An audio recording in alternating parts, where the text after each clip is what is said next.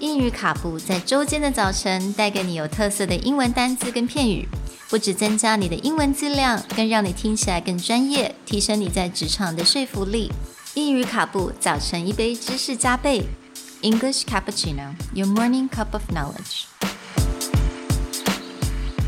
Good morning, everyone, Good morning. and welcome back to English Cappuccino's week on words related to final. Today's word definitive.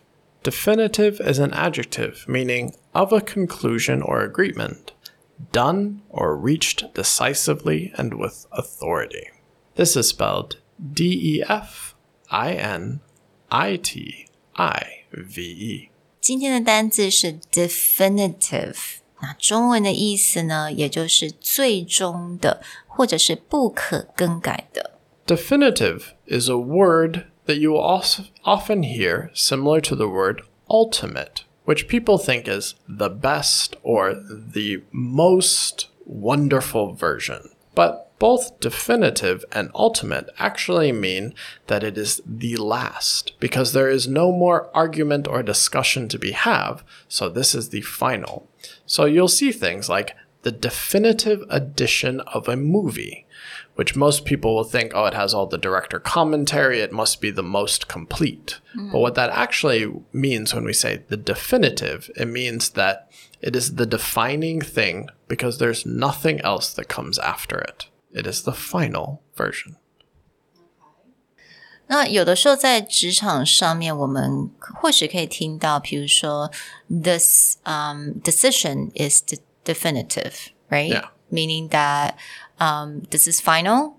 We will not be able to change the um, decision anymore. Right. And that it's a person in a position of authority who Right. decides this.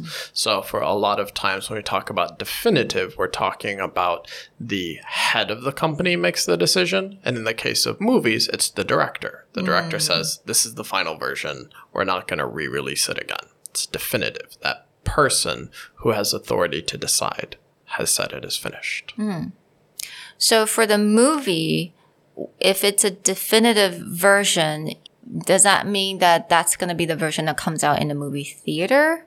No, it's more like when you get the DVD version or the ah. Blu-ray version where it has like all the actor commentary oh, and the director commentary and the ah. extended scenes. 对。